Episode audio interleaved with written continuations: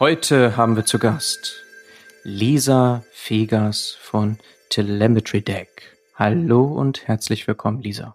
Hallo, guten Morgen und danke für die nette Einladung. Freut mich, dass es klappt, Lisa.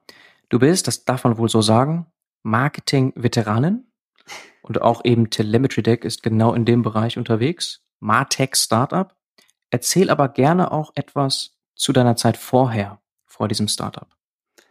Ich habe äh, hier in Augsburg Soziologie studiert und ähm, entgegen der Meinung, dass man danach Taxifahrer wird, habe ich mich schon früh in das Marketing-Thema eingearbeitet und schon Werkstudentenjobs gemacht. Wir haben hier in Augsburg äh, größere Unternehmen, die viel Google Ads machen. Da habe ich zum Beispiel bei Explido angefangen, ähm, war dann aber auch lange Zeit bei Weltbild, wo das natürlich ein großes Thema war zu der Zeit und ähm, habe mich da total dafür begeistert, äh, diese ja diese Anzeigenschaltung mit den Keywords und den riesigen Datenmengen, die man dann hat, so zu durchforsten, dass man daraus dann Erkenntnisse gewinnt und Optimierungsmöglichkeiten findet. Das hat mir total Spaß gemacht.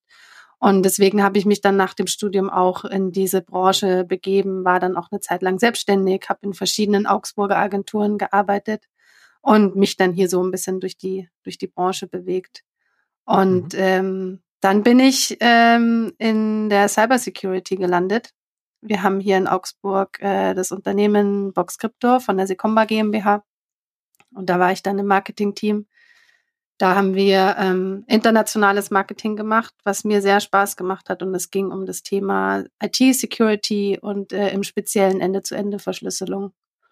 Mhm. Und äh, da war ich fünf Jahre und habe mich da sehr mit den internationalen Datenschutzgesetzen, aber auch mit den Gesetzen befasst, die sich, äh, die quasi Überwachung installieren sollen.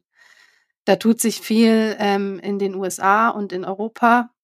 Einerseits sind wir ja mit der DSGVO da, die, ähm, naja, die große Vorlage so für Datenschutzgesetze auf der ganzen Welt. Und andererseits äh, kommt natürlich aus den USA immer wieder Bestrebungen, Verschlüsselung auszuhebeln, mit Hintertüren zu versehen oder ganz zu verbieten oder über Umwege zu verbieten. Und das ist ein sehr interessantes Feld.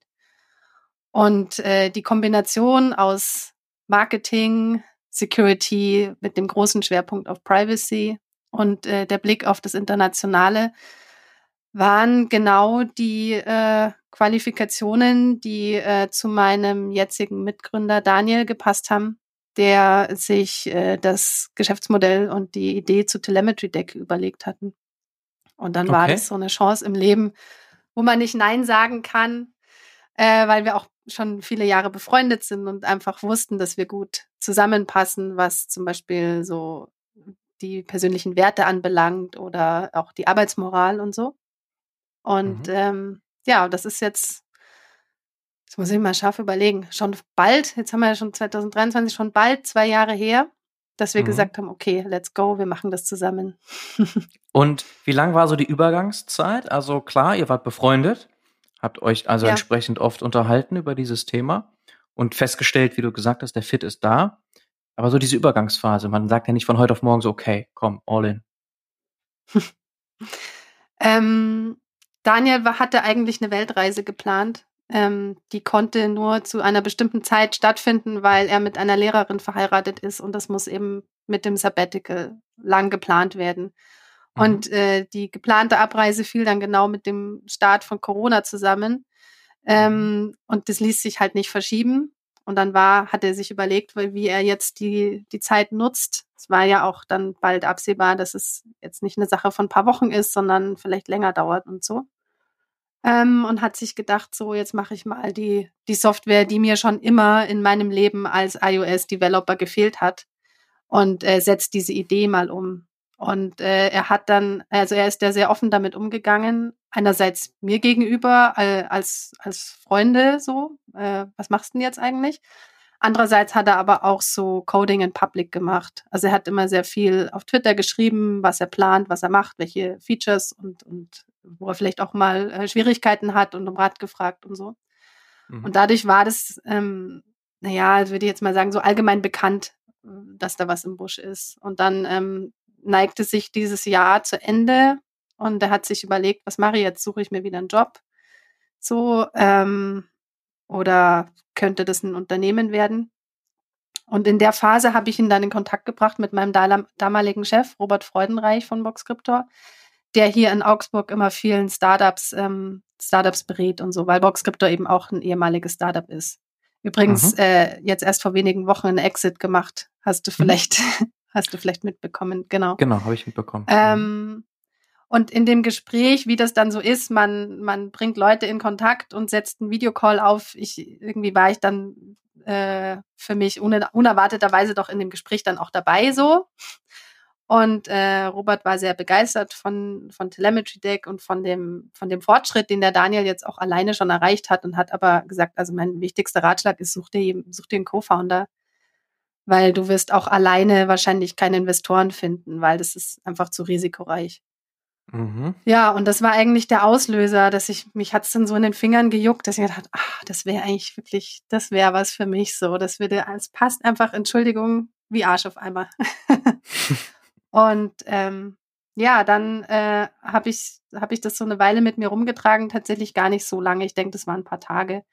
Und mhm. ähm, habe dann auch viel mit meinem Mann drüber geredet, ähm, ob das möglich ist, wie wir das machen können. Ich hatte keine Ahnung von Startup-Finanzierung und dem ganzen Struggle und auch keine Vorstellung, wie lange das alles dauert. Und ähm, habe mich dann darauf eingelassen. Ich glaube, das war ähm, dann so im, äh, im Mai, dass dann, dass dann der Entschluss kam. So, jetzt machen wir das zusammen. Mhm. Und ähm, habe aber keinerlei Ersparnisse oder ähm, Background, äh, wo da eine Unterstützung ähm, zu holen wäre. Also natürlich habe ich eine sehr nette Familie, aber eben nicht so finanziell, dass, dass die sagen, okay, komm, ich, ich finanziere dich ein Jahr oder so. Mhm. Und äh, das hat dann dazu geführt, dass ich dann ähm, eigentlich ein ganzes Jahr äh, parallel das gemacht habe. Und das war ja. äh, auch in Kombination mit Lockdown und Schwierigkeiten bei der Kinderbetreuung natürlich schon echt eine Nummer. Mhm. Dass da auch jeder Abend dann belegt war und ähm, immer Termine koordiniert werden mussten. Ähm, aber es ist einfach unglaublich, wie viel, wie viel Energie und Motivation man daraus zieht, selber was zu machen und vor allem was zu machen, wo man, wo man ähm, ja einfach moralisch komplett dahinter steht und, und der Meinung ist, dass, dass die Welt das braucht. Mhm. Du musst jetzt genau beschreiben, worum es dabei geht. Erstmal auf jeden Fall jetzt ja, schon merken wir krasse Geschichte in kurzer Zeit, gebootstrapped. wir werden auch gleich noch darauf kommen, wie es bei euch gerade aussieht, Geschäftsmodell und alles kannst du auch noch beschreiben. Ja. Aber ich glaube, jetzt sind wir vor allem neugierig, was genau dahinter steckt. Was ist das Warum jetzt hinter diesem Startup? So ein bisschen können wir das schon erahnen. Ja. Also Cybersecurity, Datenschutz, ja. all das. Aber das kannst du am besten noch genauer erklären. Genau. Ähm, ja, also ähm, in ganz kurz könnte man sagen, wir machen äh, Google Firebase äh, als EU-Alternative und ohne Personenbezug. Mhm. Ähm, bisschen ausführlicher kann man sagen, wir machen App Analytics. Ähm, wir, also wir fokussieren uns auf, auf Apps. Man kann auch Web-Apps äh, analysieren. Ähm, aber äh, wir helfen den Anbietern bei der Optimierung. Und das Ganze ist aber so aufgebaut, dass wir komplett auf äh, personenbezogene Daten verzichten. Das heißt, ähm, wir müssen nicht sage ich jetzt mal flapsig formuliert, irgendwelche Hacks machen mit SCCs und AVV und ähm, Einwilligung und sonst irgendwas, sondern wir haben das einfach überhaupt nicht. Und mhm. ähm, trotzdem haben wir so äh, wertvolle und aussagekräftige Daten wie die anderen Analytics-Tools auch, ähm, dass das für die App-Anbieter keinerlei Nachteil ist. Und ähm, dass dieses, dass dieses Produkt noch in der Welt gefehlt hat, das hat Daniel und mich eigentlich gestört, weil man, ähm, weil man ja immer darauf angewiesen ist, ähm, wenn man wenn man seine, seine App oder überhaupt generell sein Angebot optimieren möchte, dass man Informationen hat. Wenn man aber die nur bekommt, indem man die Informationen auch noch ähm, Dritten zur Verfügung stellt, also in dem Fall jetzt meistens Google, ähm, ist es irgendwie eine schlechte Situation. Und mhm. ähm, weil wir beide sehr davon überzeugt sind, dass die Privatsphäre ein, ein hohes und schützenswertes Gut ist, was man auch schützen sollte, eben, ja, wie soll ich sagen, ehrlicherweise und nicht, indem man ähm, das, das Problem mit Papierkram erschlägt. Ähm, das ist eigentlich das, was, was uns antreibt. Und es ist auch so, dass ähm, viel darüber gesprochen wird, dass zum Beispiel Google Analytics verboten ist oder illegal oder eigentlich verboten oder immer wieder gibt es da Veröffentlichungen von Datenschutzbehörden. Unserer Meinung nach ist das Thema Apps da überhaupt nicht äh, im, im Fokus der, der Wahrnehmung, weder in der öffentlichen Wahrnehmung noch bei den Personen, die die täglich benutzen. Und die Apps haben fast noch mehr Einfluss auf unser Leben als jetzt Webseiten, die wir aufrufen. Und mhm. ähm, da gibt es zahlreiche Beispiele. Also gerade wenn du jetzt mal in den, in den Bereich Mental Health guckst oder ähm, generell Gesundheitsdaten, das war jetzt letztes Jahr ein großes Thema in den USA, dass ähm, als sich die ganze rechtliche Situation rund um die Abtreibungen geändert hat, dass sofort der Aufruf kam von ähm, Electronic Frontier Foundation zum Beispiel, äh, löscht eure Zyklus-Apps. Weil mhm. in so einer App kann man halt sehen, dass eine Abtreibung stattgefunden hat oder das kann auch fehlerhaft äh, so interpretiert werden ähm, von der App. Also wer solche Apps benutzt, kennt das auch, dass das dann vielleicht auch nicht hundertprozentig mal stimmt. Aber die Anbieter dieser Apps sind eben verpflichtet, ähm, wenn sie so einen Vorgang entdecken, den auch an die Strafverfolgungsbehörden zu melden. Und dann ist mhm. es natürlich besser, wenn diese Daten gar nicht erst vorliegen. Okay. Ähm, ich kann jetzt noch lang darüber erzählen, warum äh, es so viele von diesen Apps gibt äh, und und warum das so interessante Daten sind. Ähm, ich weiß nicht, ob du diese Kurve jetzt noch mitgehen möchtest, aber das ist einfach ein gutes Beispiel dafür, wie sowas, was wir jeden Tag und das ist zum Beispiel bei diesen Zyklus-Apps so jeden Tag verwenden, extreme Auswirkungen auf unser Leben haben kann, wenn der Datenschutz nicht äh, gewährleistet ist. Mhm. Und das sehr ist einfach, sensitive, also sehr sensitive Daten. Ja, mhm. genau. Und das ist einfach ein, ein, extrem starkes Motiv für uns beide, ähm, da Abhilfe zu schaffen. Ja, du hast auch gerade den Vergleich zu Websites gebracht. Okay, App first, aber das heißt, das sehe ich bei euch, nicht Apps only, sondern auch Progressive Web Apps, die wir ja wiederum genau, aufrufen ja. können über den Browser, ne? Ja, ganz genau, ja. Mhm. Gleichermaßen. Also ihr beackert auf beiden ja. Gebieten gleichermaßen dieses Thema. Also es ist so, dass wir einfach aus der Geschichte, wie jetzt ähm, Telemetry Deck entstanden ist und auch aus der aus dem beruflichen Werdegang von Daniel, äh, der einfach iOS Developer ist, da ist seine Community, sein Netzwerk, da hat er auch sein ja einfach ein, ein Standing schon in der Branche. Das ist äh, unser Schwerpunkt, nicht zu sehr bei der Entwicklung, aber in der in der Wahrnehmung unseres Dienstes. Und mhm. ähm, das, wir sind sehr bekannt in der iOS Developer Community. Und das ist jetzt unsere Aufgabe, da ein bisschen auszubrechen. Ähm, wir haben, mhm. äh, unser Produkt funktioniert so, dass man ein SDK in seine App einbindet, äh, was dann die Daten liefert. Und dieses SDK stellen wir für verschiedene Plattformen zur Verfügung. Natürlich iOS, also Swift, dann Kotlin für Android, äh, Vapor für Server. Wir haben auch was für Unity Games und noch ähm, weitere. Also das ähm, das ist sozusagen nicht, äh, nicht die Schwierigkeit, die, die Daten zu erheben. Das ist eher eine Frage im Bereich Marketing und äh, Branding, Wahrnehmung. Mhm. Okay, aber genau. wenn ich jetzt eine App entwickle, dann ja. entwickle ich die meistens ja nicht nur für iOS, sondern für verschiedene ja. Systeme gleichzeitig genau. parallel. Und ich könnte eure Lösung dann auch nutzen, übergreifend gleichermaßen. Ja, also ähm, du müsstest natürlich in die iOS-App des Swift äh, SDK anbauen und, und mhm. das Kotlin, aber du, du kannst die Daten im gleichen Dashboard anschauen. Okay. Ähm, jetzt ist ja auch ähm, Fluttern äh, immer, wie sagt man, nimmt an Bedeutung zu. Da werden wir in Kürze auch noch ein SDK zur Verfügung stellen. Das ist dann natürlich nochmal bequemer, sowohl von der Developer-Seite als auch von der Datenauswertungsseite, wenn das einfach alles in eins einfließt. Mhm. Ähm, da sind wir natürlich schon dahinter, dass wir solche Entwicklungen dann auch mit berücksichtigen und mhm. ähm, äh, ja, mit, mit abbilden. Mhm. Und ich habe bei euch gelesen, das SDK ist sehr klein. Ja, ja. Also, also nur ein paar ist, Kilobyte ähm, oder so, ne? Groß. Ich, äh, für mich als, als Nicht-Entwicklerin sind das halt ein paar Zeilen so, mhm. optisch gesehen. Ähm, mhm. Das kann man auch auf GitHub äh, einsehen, das ist Open Source. Das ist mhm. auch äh, für viele unserer Kunden ein starkes, vertrauensbildendes Element. Also ich kenne das äh, aus der, aus der anderen Richtung, dass man ähm, jetzt gerade, wenn man in den Bereich IT-Security, Privacy denkt, dass man sich eigentlich schon unwohl fühlt, auch die, ähm, die Tracking-Codes von Google in die Seite einzubinden, weil man einfach nicht weiß, was da, was da passiert.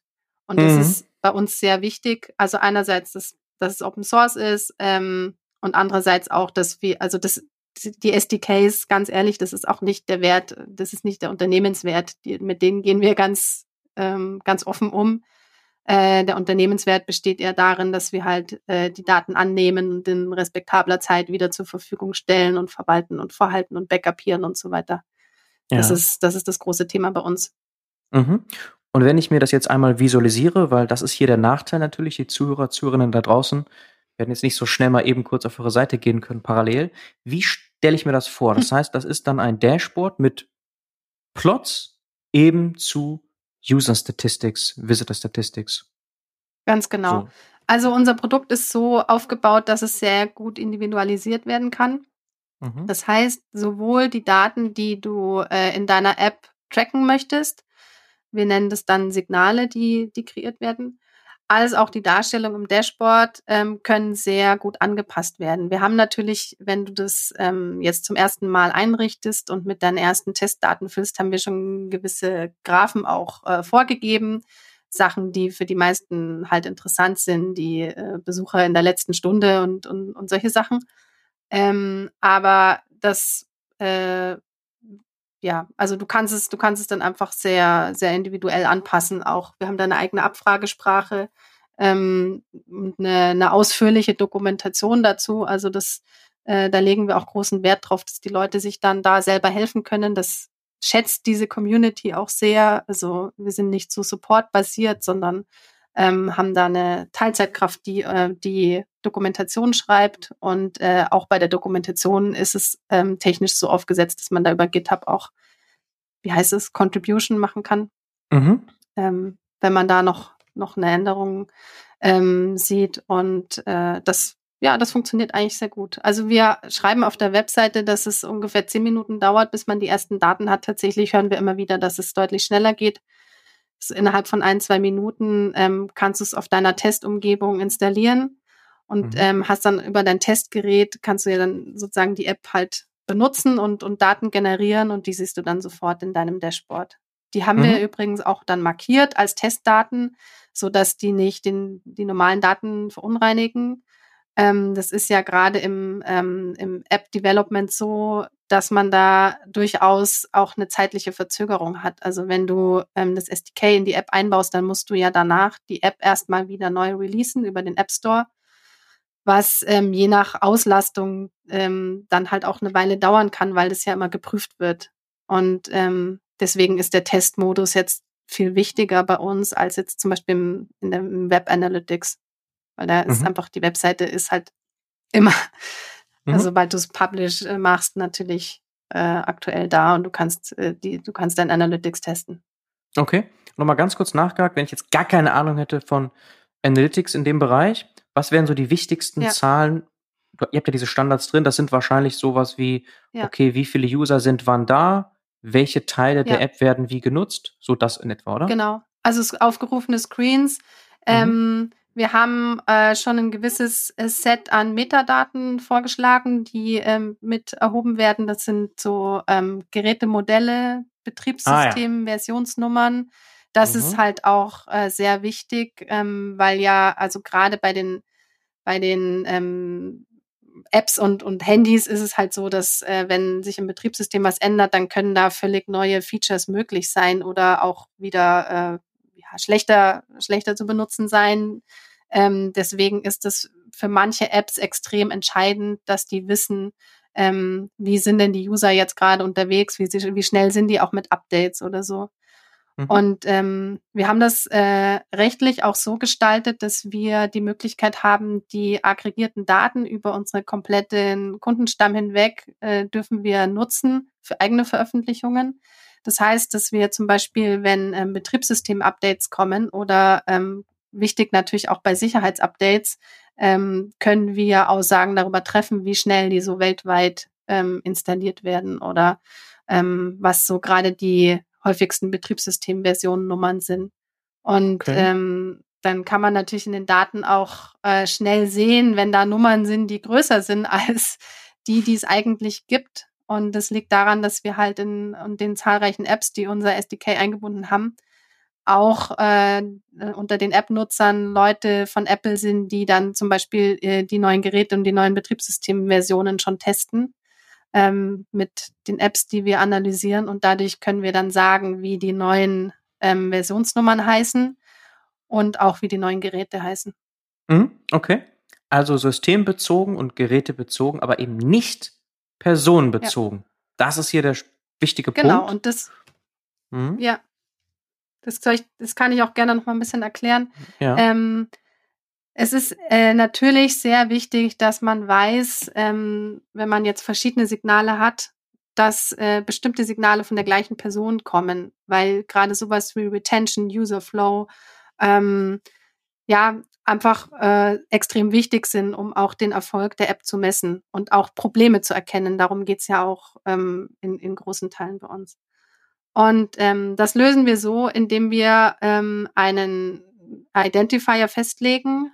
Da haben die App-Entwickler einen gewissen Einfluss drauf. Also ähm, sehr üblich ist, dass man den aus der E-Mail-Adresse berechnet, die ähm, von dem, äh, also bei der Registrierung innerhalb der App verwendet wurde. Oder ähm, wenn da keine E-Mail-Adresse vorhanden ist oder keine Registrierung notwendig ist, dann kann man den auch anders berechnen. Ähm, und dieser Identifier, der bleibt immer gleich pro, pro Nutzer. Und äh, was wir dann machen, ist direkt noch auf dem Endgerät ein ähm, Hashing- und Salting-Verfahren, was äh, nicht mehr umkehrbar ist. Das heißt, dieser Identifier bleibt immer gleich, von immer der gleichen E-Mail-Adresse. Aber wir können aus dieser, ähm, ich weiß ehrlich gesagt gar nicht, ich glaube, es ist eine Zahlenkombination oder eine Zahlen-Buchstaben-Kombination. Jedenfalls können wir und auch sonst niemand auf der Welt daraus wieder eine E-Mail-Adresse zurückberechnen. Okay. Und einfach nur, just to be sure, füllen wir das gleiche Verfahren nochmal durch, in dem Moment, wo das Signal auf unserem Server ankommt, falls eventuell jemand dann Fehler gemacht hat bei der Einbindung oder ja, weiß ich nicht, was, was da auch vielleicht mutwillig äh, passieren könnte. Ähm, aber wir wollen auch die äh, überhaupt keine identifizierbaren äh, keine Möglichkeit äh, in, auf, in unserer Datenbank haben, irgendwelche per natürlichen Personen wieder zu identifizieren.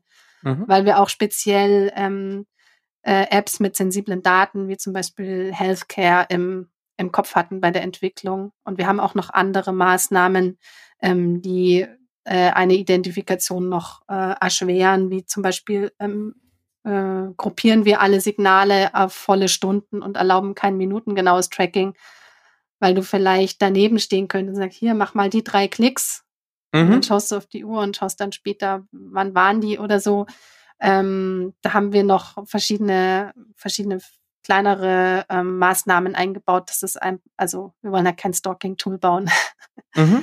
Okay. Und, ähm, das äh, hat auch bisher wirklich gut funktioniert und das, da sind wir auch weiterhin sehr aware, dass wir da ähm, das immer im Hinterkopf haben, dass wir da einfach ähm, da ja das immer wieder auch ähm, das Thema nochmal besprechen und gucken, passt das alles oder müssen wir ja noch, äh, noch sensibler sein und noch weitere Funktionen einführen und so. Mhm. Pseudonymisiert nennt man das, glaube ich, ne? Wenn du diesen, Nee, also es ist tatsächlich, oder? also pseudonymisiert wäre eine Rückberechnung möglich. Okay, Unter Anonymisierung ist, ist es anonym. mathematisch Aha, okay. unmöglich. Unmöglich, okay. Ja.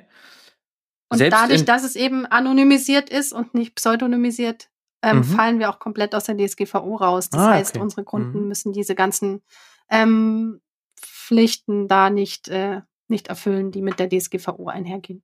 Okay. Vielleicht müssen sie die erfüllen, weil der Zweck der App das notwendig macht. Mhm. Aber nicht wegen dem Tracking. Nicht wegen dem Tracking, nicht wegen der Einbindung eures Tools, okay? Das wäre nicht, nämlich noch eine kritische Frage gewesen, inwieweit Rückberechnung nicht doch vielleicht in der Theorie möglich ist, aber das hast du hier schon angestellt. Selbst sowas wie in der Zeit aufgelöst, selbst da seid ihr sensibel. Und wie sieht's mit Location aus?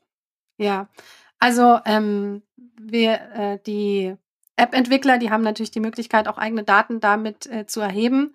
Da haben wir auch eine ähm, Verschleierung, dass wir sowas wie, ähm, äh, wie heißt es, Längen, Breitengrad und so, das könnte in der App ja enthalten sein, weil es zum mhm. Beispiel eine Wetter-App ist oder so. Genau. Dass wir das auch verschleiern.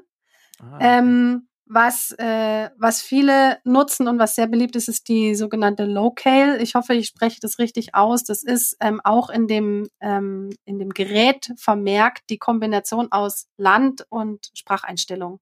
bei mir wäre das de.de, aber das mhm. könnte jetzt vielleicht auch bei jemandem sein de.en, wenn das mhm. jemand ist, der dann in Deutschland lebt oder sozusagen über den deutschen App Store angemeldet ist, aber halt sein Handy auf Englisch eingestellt hat. Mhm. Und ähm, das ist natürlich auch äh, ein entscheidendes Feature, gerade bei, bei Apps, die jetzt auch international äh, Publikum haben und so. Ähm, also so viel, so viel zum Standort. Ja, daraus kann man dann natürlich das Land auch, auch ziehen in der Auswertung. Ja, aber es ist nicht so fein granular, dass ich jetzt in Buxtehude weiß, da war jemand zu dieser hm. Zeit oder irgendwie. Also wirklich da ist auch keine. Ja, in der Müllerstraße 17. ja, weiß, weil dann könntest du ja doch irgendwie wieder zurückrechnen mit einer Verschiebung. Aber selbst das in der Theorie, selbst genau, das ist nicht das, möglich. Ja. Das meinte ich ja, ja. dass wir da ähm, also da hatten wir auch ähm, eine Angestellte ähm, eine Zeit lang, die, ähm, die da zum Beispiel das immer wieder zum Thema gemacht hat, weil sie da einfach ähm, aus persönlichen Motiven sehr aware war. Mhm. Ähm, deswegen haben wir das dann auch mit, mit für uns übernommen ähm, in der weiteren Entwicklung. Mhm. Und die Apps, die jetzt eure Software einbinden, haben die dann vorher eben Firebase genutzt oder oftmals gar nichts genutzt oder nutzen die euch dann parallel und weil du meintest eben, man kriegt dann auch noch das als Testdaten und die alten Daten bleiben erhalten. Wie sieht das so aus bei euch? Mhm. Ähm, äh, sowohl als auch. Also wir mhm. haben ähm, eigentlich im Blick gehabt, dass wir ähm, äh, App-Developer ansprechen, die bisher keine Analytics hatten.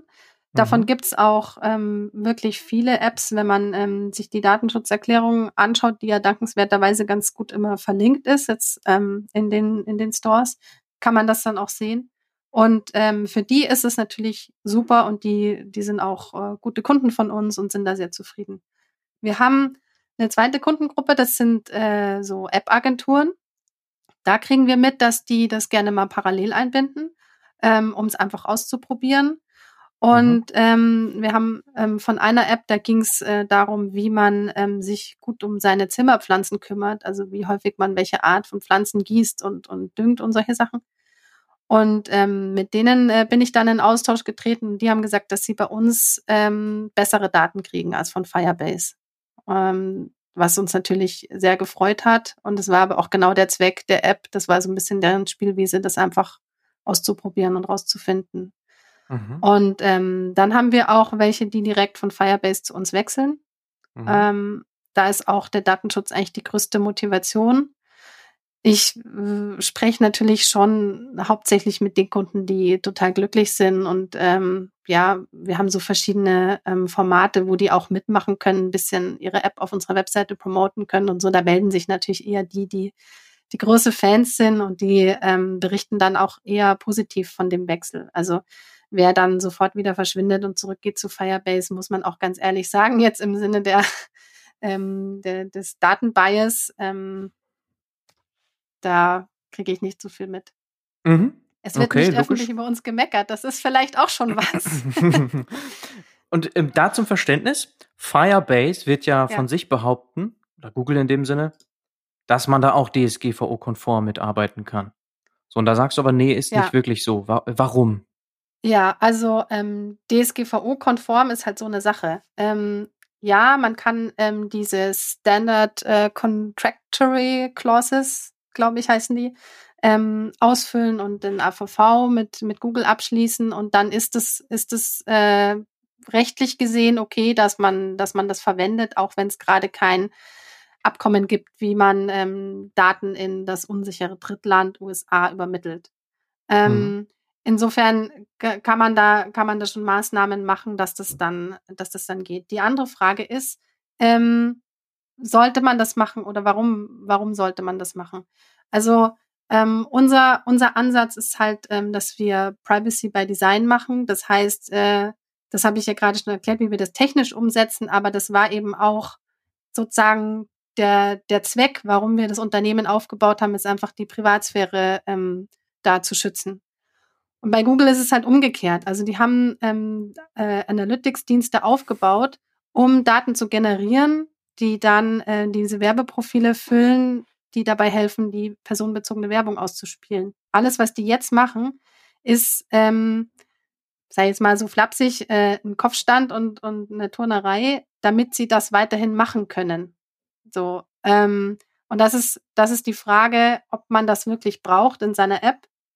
Mhm. Ähm, das, äh, es hat natürlich, äh, wer jetzt auf ähm, sein Geschäftsmodell äh, irgendwie in, in Form von Werbung auch aufbaut oder, oder Anzeigen in der App einblendet oder so, für den ähm, mag das sinnvoll sein. Aber es gibt eben sehr viele Apps, bei denen das nicht der Fall ist. Und ähm, für die gibt es da meiner Meinung nach keinen Grund, äh, Google Analytics oder eben Google Firebase zu verwenden. Mhm. Und ähm, das nächste ist ja auch, dass man ähm, jetzt im Sinne der DSGVO zum Beispiel gar keine Daten sammeln soll, die man nicht unbedingt braucht. Und ja. äh, ich denke, da fällt der Personenbezug äh, für eine Aktion in einer App durchaus auch darunter. Ist natürlich mhm. dann die Frage, wie man, wie streng man das auslegt, aber ich finde das schon bedenkenswert, ähm, wenn man, wenn man jetzt eine App aufsetzt. Mhm, okay, also ein massiver Overhead. Wir haben ja eben auch die Größe ja. eurer Lösung dagegen gehalten, die ist viel, viel kleiner. Und Overhead auch im Sinne von Daten-Nicht-Sparsamkeit bei Google Firebase. Im Gegensatz ja. zu euch, wo ihr ja. von also vornherein. Das finde ich, ne? das finde ich eins, eins der wichtigsten Punkte. Mhm. Vielleicht kannst du uns mal konkrete Beispiele geben, weil wir haben jetzt ein Verständnis dafür, was ihr macht, auch im Vergleich zu Firebase. Aber jetzt habt ihr ja schon viele Kunden. Vielleicht kannst du uns ein paar konkrete Beispiele geben. Ja, sehr gerne. Also ähm, wir haben da ähm, zum Beispiel, ich muss mal schauen, ich habe mit ein paar App-Entwicklern gesprochen, mhm. die, ähm, die einverstanden waren, dass ich was äh, darüber erzähle, wie sie Telemetry Deck einsetzen. Ja. Da gibt es zum Beispiel Tangerine, die sitzen in Estland und ähm, die machen so ähm, Tracking im Bereich von Mental Health, also ähm, wie, wie man ähm, seine Depressionen ähm, besser im Griff hat oder, oder bestimmte Tätigkeiten in den Alltag einfließen lässt, wie Meditation und sowas. Und ähm, die haben zum Beispiel berichtet, dass, ähm, dass, das, dass, dass das SDK Open Source ist für die ähm, ganz wichtig war bei der Entscheidung für unser Produkt, weil sie eben so sensible Daten haben über die, über ihre NutzerInnen, dass sie da, dass das für die einfach der wichtigste Punkt war. Und mhm. ähm, die äh, gucken sich so Standardwerte an, über die wir auch schon gesprochen haben, also Userzahlen in bestimmten Zeiträumen. Ähm, ganz wichtig sind für die auch die Betriebssysteme. Und dann haben die ähm, Journeys in ihrer App, die sie dann eben über die Analytics auch abbilden und verfolgen, wie erfolgreich die durchgelaufen, also die einzelnen Nutzer da durchgelaufen sind und an welchen Stellen es sozusagen hakt und wo eine Optimierung ähm, notwendig ist. Und ähm, speziell gucken sie dann auch, welche Features jetzt nicht genutzt werden und ähm, haben mir dann erzählt, dass sie dann genau hingucken, ob das jetzt ein UX-Thema ist, wo sie hm, eine Verbesserung vornehmen müssen, oder ob das einfach vielleicht nicht so eine beliebte Sache ist. Also ähm, die einfach die, die NutzerInnen nicht so sehr interessiert. Mhm. Ähm, dann habe ich äh, mit äh, Will Bishop gesprochen, der sitzt in Australien, der hat die App Pestle. Ähm, der ist auch ähm, sehr bekannt in der iOS Developer Community, sehr ähm, aktives Mitglied auch. Und der hat ähm, so einen AB-Test durchgeführt, bei dem ging es um die Upsell-Seite und ähm, hat dann, ja, hat verschiedene Versionen davon getestet und hat mir geschrieben, dass er seinen Umsatz im zweistelligen Bereich dann steigern konnte, weil er eben dann natürlich die, die bessere Version äh, gewählt hat. Mhm. Und ähm, dann habe ich dir noch ein Beispiel mitgebracht, das ist Cascable. Ähm, die sind in Schweden und da geht's um äh, also eine, eine, eine App, die so Fotografen unterstützt. Da geht es darum, dass man seine ähm, Kamera, jetzt weiß ich nicht, Canon, Olympus und was es da alles gibt, äh, über das ähm, iPhone äh, remote steuert und, und da zum Beispiel auch den Auslöser betätigt und so.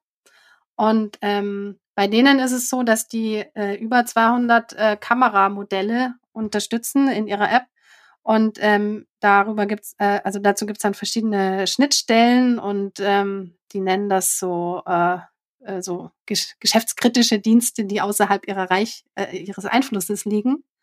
Und ähm, wenn sich bei denen jemand im Support meldet und sagt, hier, äh, keine Ahnung, meine, ich weiß nicht, wie die, Gerät, die Kameramodelle heißen, sagen wir, meine bestimmte Canon-Kamera kann sich nicht verbinden, dann ähm, ist bei denen der erste Blick in Telemetry Deck, dass die gucken, ist es jetzt ähm, ein Problem, was alle diese Kameramodelle befasst? äh, betrifft oder ähm, bezieht sich das jetzt nur, ähm, hat der eine User halt vielleicht was falsch eingerichtet oder so. Und mhm. damit können die dann ähm, quasi ihren Support unterstützen und, und äh, optimieren. Mhm. Und ähm, was die dann auch machen, ist, ähm, dass die einfach gucken, was sind jetzt die, die wichtigsten Kameramodelle. Und wenn da neue Features sozusagen in dem, also bei den Kameras veröffentlicht werden, dann ähm, priorisieren die quasi ihre eigene Feature-Entwicklung auch danach, ähm, was halt die User am häufigsten nutzen. Also total naheliegend, aber die Daten hätten sie halt sonst nicht. Ja. Und ähm, der Daniel da von Cascable hat mir auch geschrieben, dass die auch, ja, wie soll ich sagen, also die haben auch einfach ein bisschen, ein bisschen Spaß mit den Daten. Ähm, die haben ein Signal, das heißt Photo taken. Ähm, einfach, äh, das wird in dem Moment ausgelöst, wo jemand halt ein Foto äh, aufgenommen hat mit, äh, mit dieser App. Und ähm, die haben dann in ihren Daten so einen ungewöhnlichen Peak gefunden und haben dann halt nachgeschaut, natürlich, welches Land, welche Zeit das war.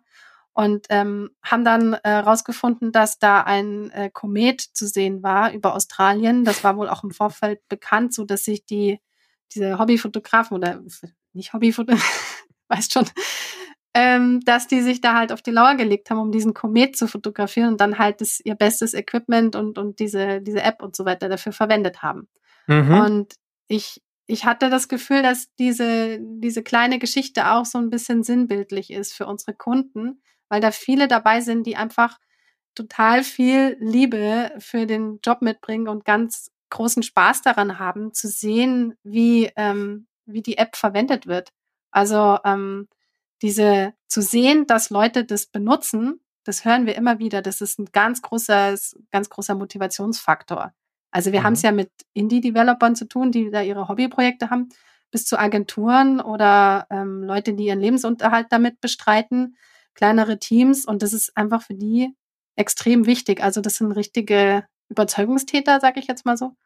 Und ähm, ganz ehrlich, ich, also Daniel geht es genauso, wir lieben solche Geschichten wie der australische Komet. Ähm, das äh, motiviert uns natürlich auch. Und äh, ja, dann habe ich noch ähm, ein Beispiel mitgebracht, das ist Smart Apfel. Das ist eine deutsche Webseite, die ähm, ja so ein Magazin und, und Artikel zum Thema Apple HomeKit hat. Und ähm, das wollte ich auch noch kurz erzählen, dass man äh, Telemetry Deck auch durchaus für Webseiten verwenden kann. Also die äh, messen jetzt zum Beispiel die Anzahl von Besuchern und gucken, welche, welche einzelnen URLs, also quasi Artikel und Themen jetzt besonders beliebt waren und erstellen daraus auch dann ein Reporting für ihre Werbepartner. Das ist jetzt vielleicht nicht so üblich, aber ähm, ge geht eben auch. Also mhm. ähm, das nur noch mal so, um das, um das Bild auch ein bisschen zu vervollständigen. Und weißt du, ob diese Apps oder in dem Fall der Website am Ende vorher irgendwie Analytics schon eingebunden hatten, also Google, Firebase dann in dem Falle, oder euch parallel nutzen? Oder ist das jetzt durchmischt? Ähm, äh, Gerade ähm, Jetzt muss ich noch mal kurz überlegen. Also eine, eines der Beispiele, was ich vorgestellt habe, ich glaube, es war Pestel, der war auch von Firebase gewechselt. Und ähm, wenn ich das jetzt noch richtig im Kopf war das, habe. Aber ähm, war das mit der Verdopplung hm? des Umsatzes, dieses Beispiel? Ja. Okay, ja. ach krass. Ich glaube, das war eher, ähm, das hören, das höre ich schon immer wieder. Das, also das äh, habe ich mir jetzt nicht so ganz genau angeschaut im, im Vorfeld von unserem Gespräch. Mhm. Ähm, die meisten würde ich aber schon sagen, dass die einfach keine, keine Analytics vorher hatten. Okay. Und du meintest Indie-Developer unter anderem. Mhm. Aber ganz egal, mhm. wo kommen die Kunden her? Also wie in recht kurzer Zeit ja auch. Habt ihr jetzt sehr, sehr viele verschiedene App-Entwickler, Entwicklerinnen bei euch auf eurer Plattform mit eurer Lösung unterwegs. Wie findet ihr die? Wie kommen die auf euch zu? Mhm. Ähm, bisher war ähm, für uns ein ganz äh, großer Wachstumsfaktor war Twitter. Ähm, mhm. Das liegt zum einen daran, dass Daniel da schon, ähm, wie ich erzählt habe, dieses Coding in Public gemacht hat, was einfach sehr gut funktioniert hat, sehr guter Treiber war. Und ähm, es gibt in der Community auch so sogenannte Mikroinfluencer, die einfach sehr wichtig sind in der ähm, äh, ja in der Community der der App-Developer. Ähm, und da haben wir einige von uns so überzeugt, dass die uns quasi auch auf ihren eigenen Twitter-Kanälen empfohlen haben. Mhm. Und ähm, das ist kannst du dir vorstellen, für uns jetzt auch entsprechend bitter, dass das Netzwerk einfach so, ja, wie soll ich das jetzt sagen? Also für, in unserem, in unserem Sinne geschäftlich gesehen eigentlich ein bisschen weggebrochen ist. Also ähm, einerseits ist da einfach viel weniger los. Ja. Und ähm, andererseits ist es zum Beispiel auch so, dass wir früher jetzt, ähm, wenn wir mal ähm, Beiträge hatten, wie zum Beispiel ähm, äh, sowas wie ein Webinar, ja. Also wir machen einfach mal eine, eine Tour durch die, durch das Dashboard und geben ein paar Tipps und so weiter. Das haben wir dann schon auch mal äh, mit paar Euros beworben, so auf der Plattform. Einfach mhm. damit wirklich ähm, die Leute, die das jetzt betrifft, auch das mitkriegen. Und das trauen wir uns eigentlich gerade nicht mehr so, weil wir Sorge haben, dass uns das dann eher negativ ausgelegt wird. Ich meine, es steht ja dran, gesponserter Tweet oder sponsert oder so. Mhm. Ähm, das äh, ja, also da ist, da tickt unsere Community auch ein bisschen sensibel, so würde ich sagen. Und mhm. ähm, Daniel und mir geht's da ehrlicherweise schon auch ähnlich. Wir ja. haben jetzt natürlich ähm, äh, auch eine Mastodon-Instanz aufgebaut und sind da aktiv und, und sind da sehr bemüht, auch ähm, die Community so wieder zu finden. Ähm, aber zahlenmäßig ist es ja natürlich nicht zu vergleichen, ähm, gerade auch mit, mit Daniels Account, der da einfach schon über viele Jahre seine Präsenz aufgebaut hat, das ist dann, das ist dann schwer, das innerhalb von wenigen Wochen oder sind wir jetzt schon im Monatsbereich, ja. seit dem ganzen Twitter-Drama ähm, aufzubauen. Okay. Ähm, was für uns sehr gut funktioniert, ist, dass die, ähm, die App-Developer, die uns in ihren ähm, privaten Projekten ausprobieren, dass dann auch in äh, äh, oft arbeiten die einfach ähm, in, in Unternehmen, die Apps äh, herstellen, äh, programmieren und äh, die empfehlen uns dann in diesen Unternehmen weiter. Ähm, der Daniel hat sich dafür den Namen Trojanisches Pferdstrategie ausgedacht. ähm, das, ja. das läuft ganz gut. Also wir haben, wir gehen da auch transparent um mit, mit den Unternehmenszahlen. Wir haben im Footer unserer Startseite auch so eine Live-Statistik, wie viele Kunden haben wir haben und wie viele Apps analysiert werden. Und die Zahl, die geht immer weiter auseinander. Mhm. Ähm, was uns zeigt, dass wir zunehmend ähm, Kunden haben, die nicht nur eine App haben, sondern gleich mehrere mit äh, Telemetry Deck äh, analysieren. Mhm. Und äh, das ist natürlich genau die Richtung, die wir auch sehen wollen, dass ähm, zum Beispiel App-Agenturen zu uns kommen. Mhm, okay, ich gucke gerade mal rein. 1142 ja. Organisationen usen Telemetry Deck und 1450 Apps oder Anwendungen senden Signale zu euren Servern. Genau. So. Ja, das ist also auch diese ja. Diskrepanz, die du erwähnst. Aber auch schon eine gute Zahl, mehr als 1000. Äh, wie viele Follower hat Daniel auf Twitter? Ja. So roundabout? Uh, das, das habe ich jetzt nicht parat. Also, okay. Aber du sagst eben, da ist ein wichtiger. Nein, ist kann auch. Man, kann man ja nachschauen. Man nachschauen. genau, kann man genau. nachschauen. Einfach nur so zum ja, Verständnis. Ist, ne? äh, der, der Typ mit dem blauen Bart, äh, ja, der ist recht bekannt. so sieht, sieht, man auch auf dem, auf dem Profilfoto, ist auch viel sehr aktiv jetzt ähm, bei Konferenzen ähm, international schon unterwegs gewesen, auch Talks gehalten. Also der ist wirklich so ein bisschen bunter Hund im meisten Sinne des Wortes auch durch seine, durch mhm. seine äußere Erscheinung mit dem, mit dem gefärbten Bart. Und ähm, zum Beispiel auch äh, als Übersetzer tätig beim Chaos Computer Kongress äh, mhm. so dass da da auch einfach ein, ein, starkes Netzwerk hat und da einfach auch als als äh, hil hilfreicher Teil der Community auch äh, wahrgenommen wird, mhm, der okay. natürlich auch ist, ja. Also mhm. ähm, kann man gerne kann man gerne mal nachgucken. Break the System auf auf Twitter. Break the System auf Twitter. Okay, können wir auch verlinken in den Show Notes. Ja, also ich ja. Ich persönlich habe glaube ich 1000 Follower ungefähr auf Twitter mhm. und auf Mastodon ach, ein Bruchteil 50 okay. vielleicht. Ich weiß es gar nicht tagesaktuell. Na gut, aber 1000 Follower sind ja auch nicht so wenig. Dann bist du selbst aktiv auf LinkedIn und eben ja. auch heute hier im Podcast. Also auch du bist natürlich Community Building aktiv ja. sozusagen. Und das scheint also ja. hier ganz, ganz entscheidend zu sein. Also trojanisches Pferd, okay, man könnte auch sagen bottom-up, ne? Also rein über die Developer, die machen Evangelizing, mhm. ist auch so ein englisches Wort dafür, ne? Also die überzeugen dann diejenigen, die am Ende einkaufen weil sie sagen, boah, das ja. ist so der Hammer, wir brauchen unbedingt Telemetry Deck. Und dann, wenn dann alle dafür ja. sind, von unten, von der Developer Base, dann ist der Druck groß genug, dass was eingekauft wird. So funktioniert das in der Open Source Community oder in diesem Geschäftsmodell ja meistens, dass eben wirklich von bottom up ja. das Ganze reingeht. Ne? Mhm. Ja, und und eine Ergänzung auch noch dazu, weil wir jetzt gerade noch über unsere Social Media Profile geredet haben. Ähm, das machen wir schon auch ganz bewusst, dass da die Lisa und der Daniel sichtbar sind, äh, auch in Form von Fotos und Porträts und Meinungen und ähm, auch teilweise mal was Privates ähm, und vor allem auch ansprechbar für die Community, um da ganz bewusst einen ähm, Kontrapunkt zu setzen zu diesem großen, anonymen Konzern, ähm, der auch noch auf der anderen Seite des, des Ozeans ist, äh, Google. Und das, mhm. ähm, damit, damit spielen wir ganz stark. Und das ist auch, ähm, das ist auch der, der, der Kern unserer, unserer Markenbotschaft. Also mhm. wir arbeiten zum Beispiel, was heißt arbeiten? Das ist eigentlich, äh, ist das, kann man das gar nicht so nennen, aber wir, ähm, wir gehen sehr offensiv damit um, auch unsere persönlichen Werte nach außen hin ähm, äh, zu vertreten, ähm, beteiligen uns, ähm, wenn es darum geht, jetzt zum Beispiel ähm, men mentale Gesundheit, äh, ähm, wie soll ich sagen, zu, zu entstigmatisieren. Da gibt es einen bestimmten Tag im Jahr, ich glaube, der war im November oder im Oktober.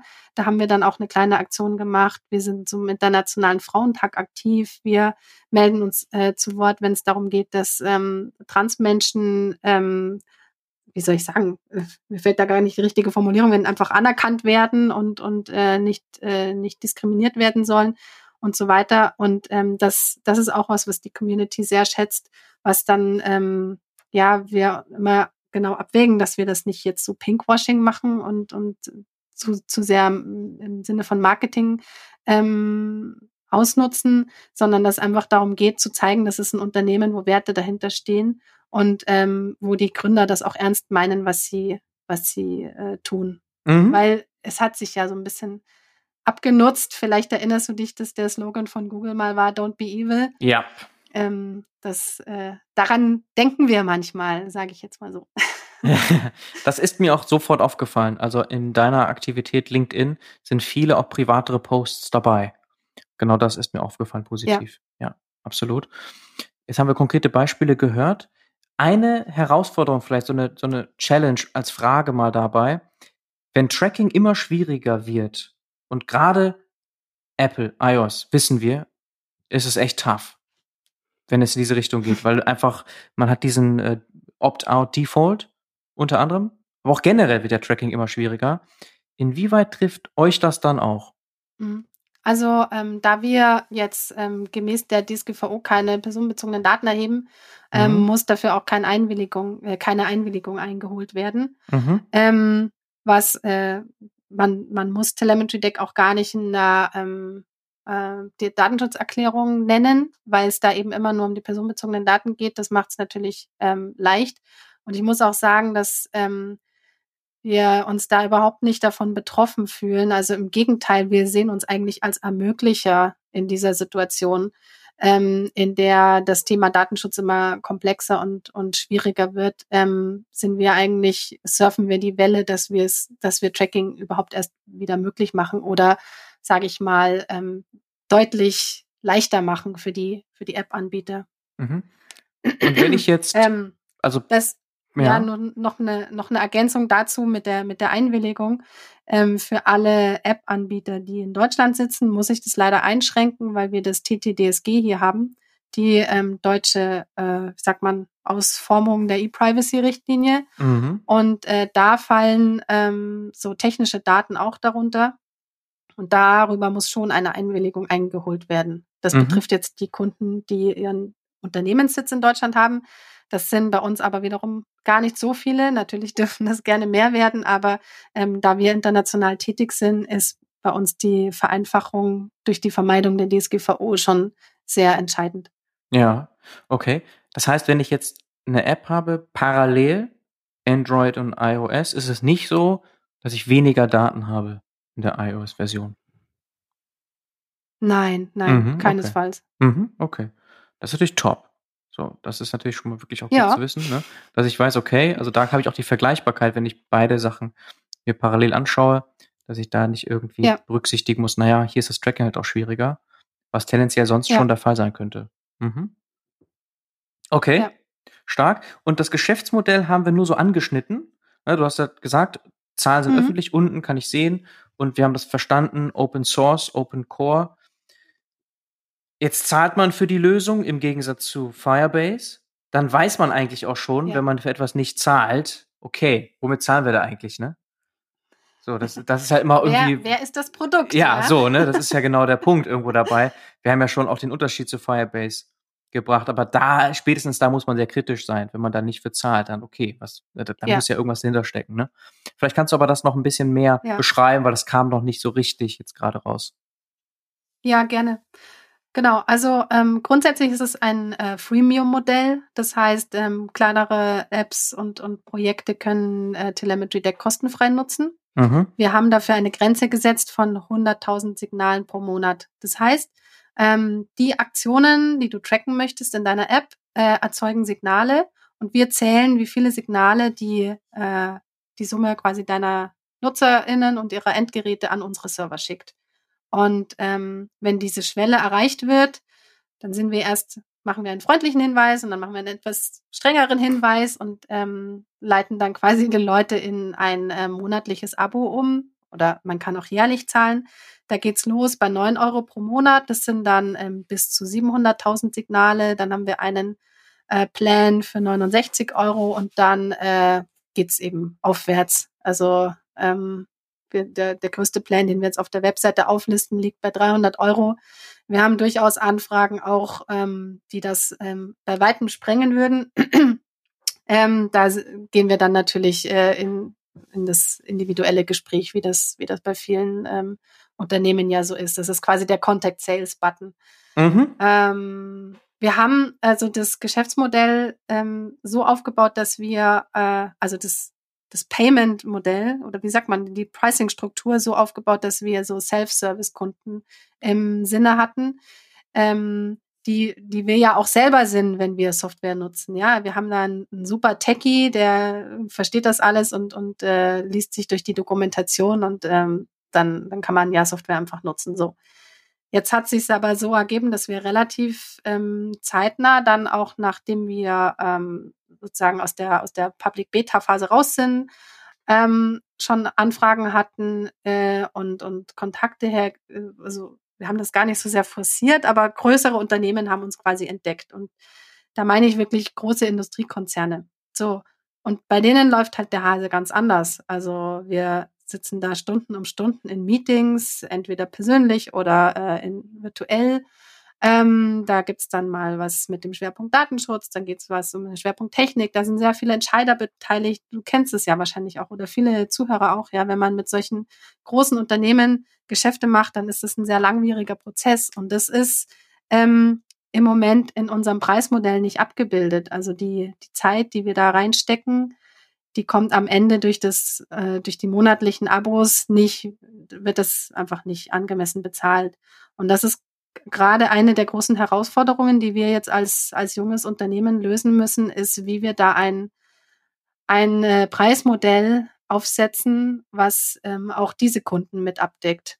Mhm. Und das habe ich jetzt auch so ein bisschen mitgebracht in diesem Podcast. Ähm, ich weiß ja, dass du eine sehr, ähm, sehr tolle Zielgruppe hier hast von den ZuhörerInnen und äh, vielleicht, wenn es da jemand gibt, der uns da Tipps geben kann, da wäre ich super daran interessiert, mal ins Gespräch zu kommen. Mhm. Ähm, weil das gerade für uns, die jetzt also neu sind in dem in diesem Teil des Geschäftsfeldes, wirklich eine, eine harte Nuss ist. Mhm. Ähm, deswegen würde ich mal gerne diesen Podcast nutzen, um da auch einen kleinen Aufruf zu starten. Ja. Ähm, weil ich zum Beispiel nicht sowas machen möchte, dass ich auf der Webseite einen Banner schalte und sage, bist du klein oder bist du groß? Mhm. Dann klicke hier. Mhm. Sowas ähm, ist da, glaube ich, nicht die richtige Lösung. Mhm. Und ähm, dann ist ja die eine Sache, wie man es kommuniziert und die, äh, oder ob man das überhaupt öffentlich kommuniziert und die andere Sache ist auch, wie man es berechnet. Mhm. Also Mhm. das sind, ist, ist gerade sowas, an dem ich knabbere in meiner CEO-Rolle hier. Ja. Wir werden ja dein Profil, dein LinkedIn-Profil verlinken. Dann können Menschen auf dich zukommen. Aber diese Frage kam immer auch wieder hier auf. Also gerade diese Vermischung eventuell von Professional Services, Product Business. Ihr seid ganz klar ein, ein SaaS, aber dann wiederum so Agenturleistungen. Spielen die da mit rein? Machen wir eine Onboarding-Gebühr dafür und so? Also das sind Fragen, weil Geschäftsmodell behandle ich immer wieder auch gerne hier, weil das die Menschen auch da draußen interessiert. Das kommt immer wieder auf. Da gibt es wahrscheinlich auch nicht die Nonplusultra-Lösung, sondern da muss man sich daran tasten. Deswegen finde ich es auch so spannend, dass du sagst, ganz klar, wir sind noch nicht fertig damit. Wir müssen das jetzt erstmal selber herausfinden, gucken, was passt. Ja. ja. Ganz ja. klar.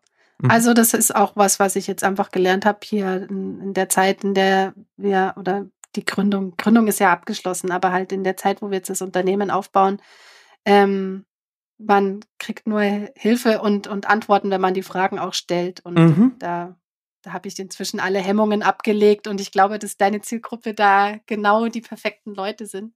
Das glaube ich ähm, auch. Das glaube ich tatsächlich. Auch, vielleicht auch einfach nur, also wo ich auch total interessiert bin, äh, muss ja nicht mal aus erster Hand sein, aber wenn jemand sagt, ah, ich habe hier bei dem Unternehmen was gekauft und die, äh, hier, guck mal, so machen die das auf ihrer Webseite, das, das hilft mir auch schon. Mhm.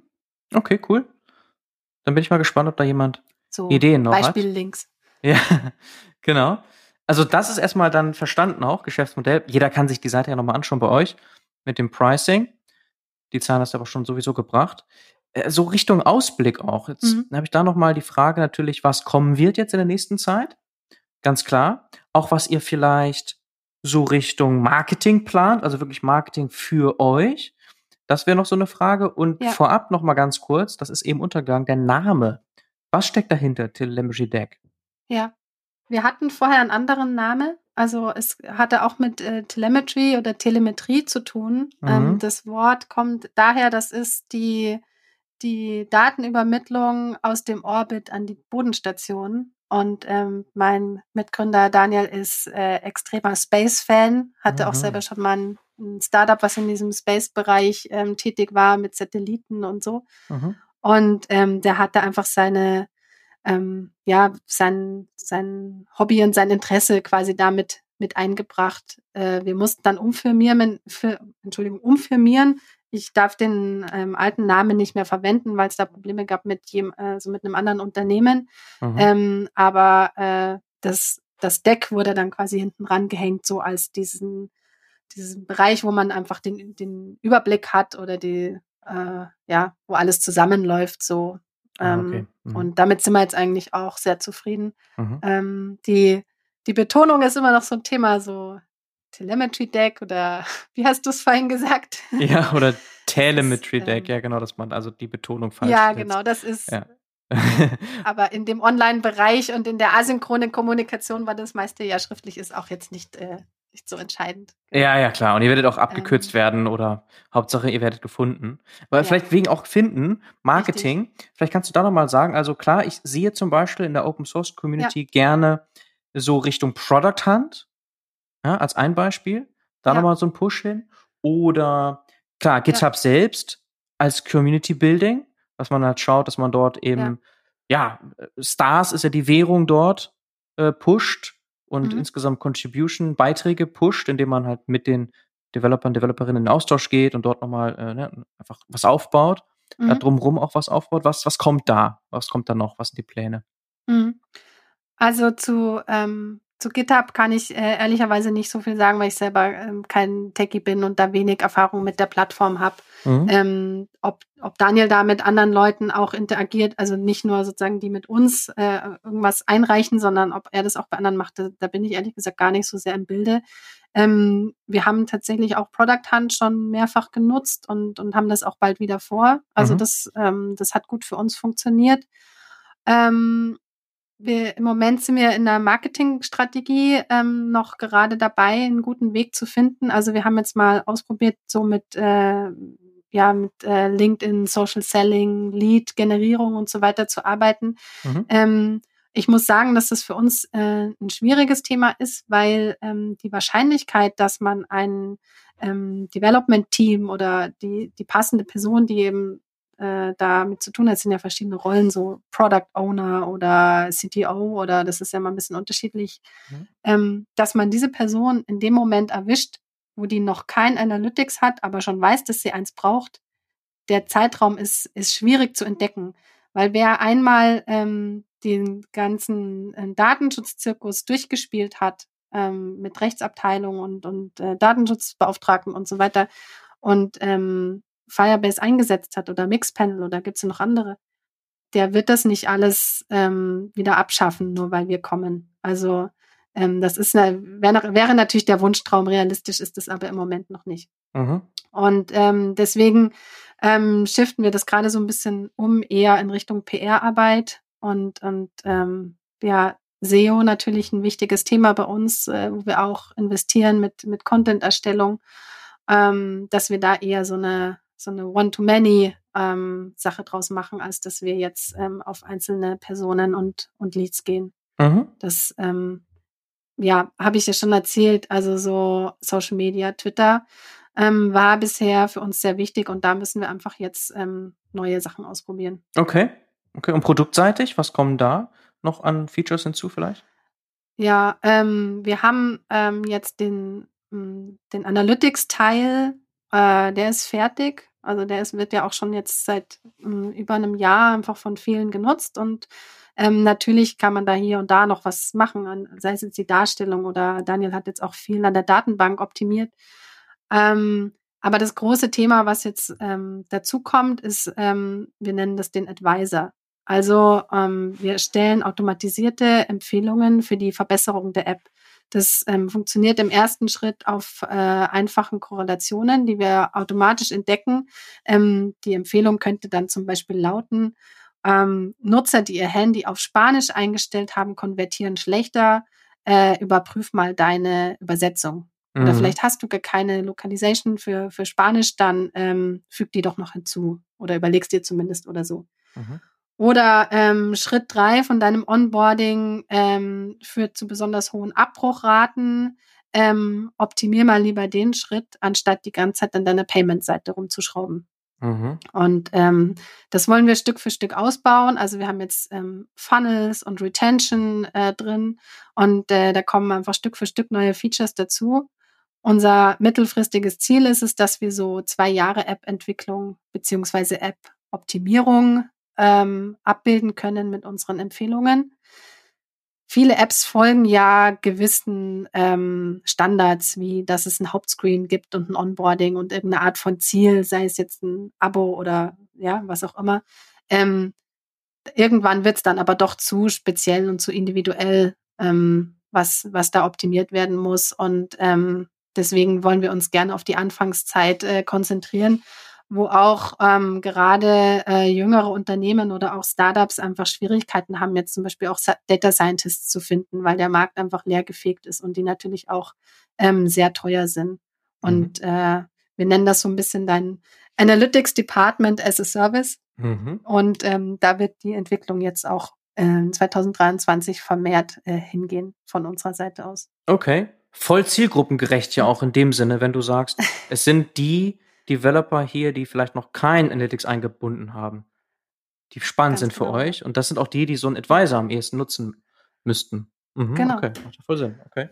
Und dann steht jetzt noch äh, unmittelbar ein, ähm, ein großer Meilenstein für uns an.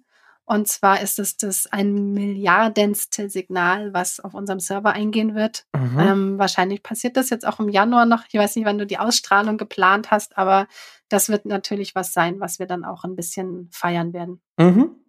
Okay. Eine Milliarde Signale, das ist natürlich auch schon eine krasse Zahl. Ne? Also klar, Signal ist jedes kleinste bisschen. Ne? Jede Aktion genau. ist ein Signal. Aber trotzdem, ja. eine Milliarde ist natürlich schon eine Hausnummer. Ja. Okay. Und ähm, sag noch mal so Richtung ähm, Finanzierungssituation, gebootstrapped seid ihr. Jetzt sind wir in einer Phase, wo man ohnehin jetzt nicht unbedingt leicht Investoren findet. Wie schaust du da drauf? Gerade als CEO ja auch deine Rolle, mhm. Finanzierung sicherzustellen. Ihr habt ja auch ein kleines Team mittlerweile. Ja, also wir haben ähm, ins, wir haben ja mm, so anderthalb Jahre ähm, privat abgedeckt. Einerseits hab, bin ich ja noch in meinem alten Job geblieben. Ähm, Daniel hatte eben das, äh, seine Ersparnisse für die Weltreise und äh, wir haben ähm, zwei äh, Förder, Fördermittel erhalten. Das eine war der Startzuschuss, den gibt es in Bayern für innovative Unternehmen. Und äh, das andere war ein Gewinn vom ähm, Bundeswirtschaftsministerium beim Gründerwettbewerb. Da gab es auch paar tausend Euro. Und ähm, dadurch, dass wir wenig Kosten hatten, hat uns das eine ganze Weile getragen mit viel persönlichen Engagement auch und äh, teilweise auch Privatkredit. Das war schon eine schwierige Zeit. Wir haben über das ähm, Business Angel Netzwerk Encourage Ventures ähm, Investorinnen gefunden und einen Investor, die ähm, für uns so eine Pre-Seed-Runde finanziert haben, was jetzt ähm, im Anfang September äh, letzten Jahres äh, dann durchgeführt wurde. Mhm. Und ähm, damit haben wir jetzt erstmal noch Runway für bis Ende 2023. Mhm. Und ähm, das ist, äh, da steht dann jetzt äh, im Sommer die nächste Runde an. Und da führen wir jetzt auch schon die ersten Gespräche mit größeren Kapitalgebern und ähm, bereiten uns da auch entsprechend schon vor, dass wir auch dann ähm, eine gute Position haben gegenüber den ähm, Venture Capitals. Mhm. Okay, Lisa, ich glaube, wir sind durch. Tracking, App-Tracking. gemacht. Ja, auf jeden Fall. App-Tracking made in Germany. Ja, sag das ruhig noch so, ne? öfter, ne? das ist ein wichtiges Keyword für uns. Was ist genau ein wichtiges Keyword? Ich sag, sag ruhig App-Tracking noch. Ach so. Das ist unser wichtigstes. Ja, das ist das Wichtigste. War natürlich Spaß, weil das im Podcast anders funktioniert, aber ähm, Keyword-Stuffing schadet doch nicht, oder? Ja, das stimmt. Aber ihr macht jetzt nicht sowas wie so dieses Made in Germany groß, ne? Das ist jetzt nicht so ein Thema nochmal so, ja, äh, wir sind ja sowieso stark darin, nochmal diesen Vertrauensbonus, weil aus Deutschland kommen. Das pusht jetzt mhm. nicht nochmal, ne? Ähm, wir haben damit gearbeitet und ähm, das ist dann ein bisschen in den Hintergrund getreten daraus, dass wir leider nicht ähm, mit Hetzner weitermachen konnten, weil ah, einfach die okay. ähm, Anforderungen, ja. die wir haben mit unseren Big Data, mhm. ähm, konnten dort nicht erfüllt werden, ja. was leider, leider so ist. Ja. Und da wären wir gerne geblieben. Und wir sind jetzt bei Microsoft Azure, ähm, hosten in Amsterdam. Ah, ähm, das äh, ja macht es dann ein bisschen schwierig, noch äh, auf dieser Germany-Welle zu reiten. Ja. Ähm, da kann ich vielleicht auch noch erzählen, dass wir da in dem Microsoft ähm, Starter-Programm drin sind, mhm. ähm, was uns die Entscheidung natürlich auch nochmal erleichtert hat, weil man da so Azure-Credits bekommt, mhm. was dann ähm, bei den Datenmengen, die wir verarbeiten, wirklich äh, so ein Kostenfaktor ist mhm. jeden Monat. Mhm. Ähm, und das ist eigentlich auch ein ziemlich cooles Programm, ja. Also da gibt's viel Unterstützung und ähm, auch viele weitere Features. Ich weiß nicht, ob du das auch schon mal hattest hier im Podcast. Ähm, nur noch ein paar mhm. Stichworte, so ich glaub, ähm, nicht, nee. Mhm. LinkedIn Sales Navigator, gratis Monate oder ähm, Azure Support, ähm, weil ich gerade ähm, GitHub haben wir, glaube ich, auch ähm, wird auch darüber bezahlt. Ähm, gibt mhm. etliche Dienste, die wir da dann jetzt äh, für eine bestimmte Zeit oder im Rahmen von bestimmten Credits dann kostenfrei nutzen können. Das ist ein ziemlich umfangreiches Paket, ja. Okay. Ey, cool. Das war jetzt am Ende nochmal ein Nugget. Nochmal ein Insight, den du hier angebracht hast. Sehr cool. okay. Ja, also das äh, kommt vielleicht auch für mehr Startups noch in Frage. Da kann ja. man sich ruhig mal, ruhig mal schlau machen, weil das ist natürlich schon, also für uns hilft es sehr, ja. Ja, klar. Macht einen Unterschied. Auf jeden Fall. Okay. In dem Sinne, weiterhin viel Erfolg damit. Und wir bleiben im Austausch. Herzlichen Danke Dank. dir. Ciao. Ciao.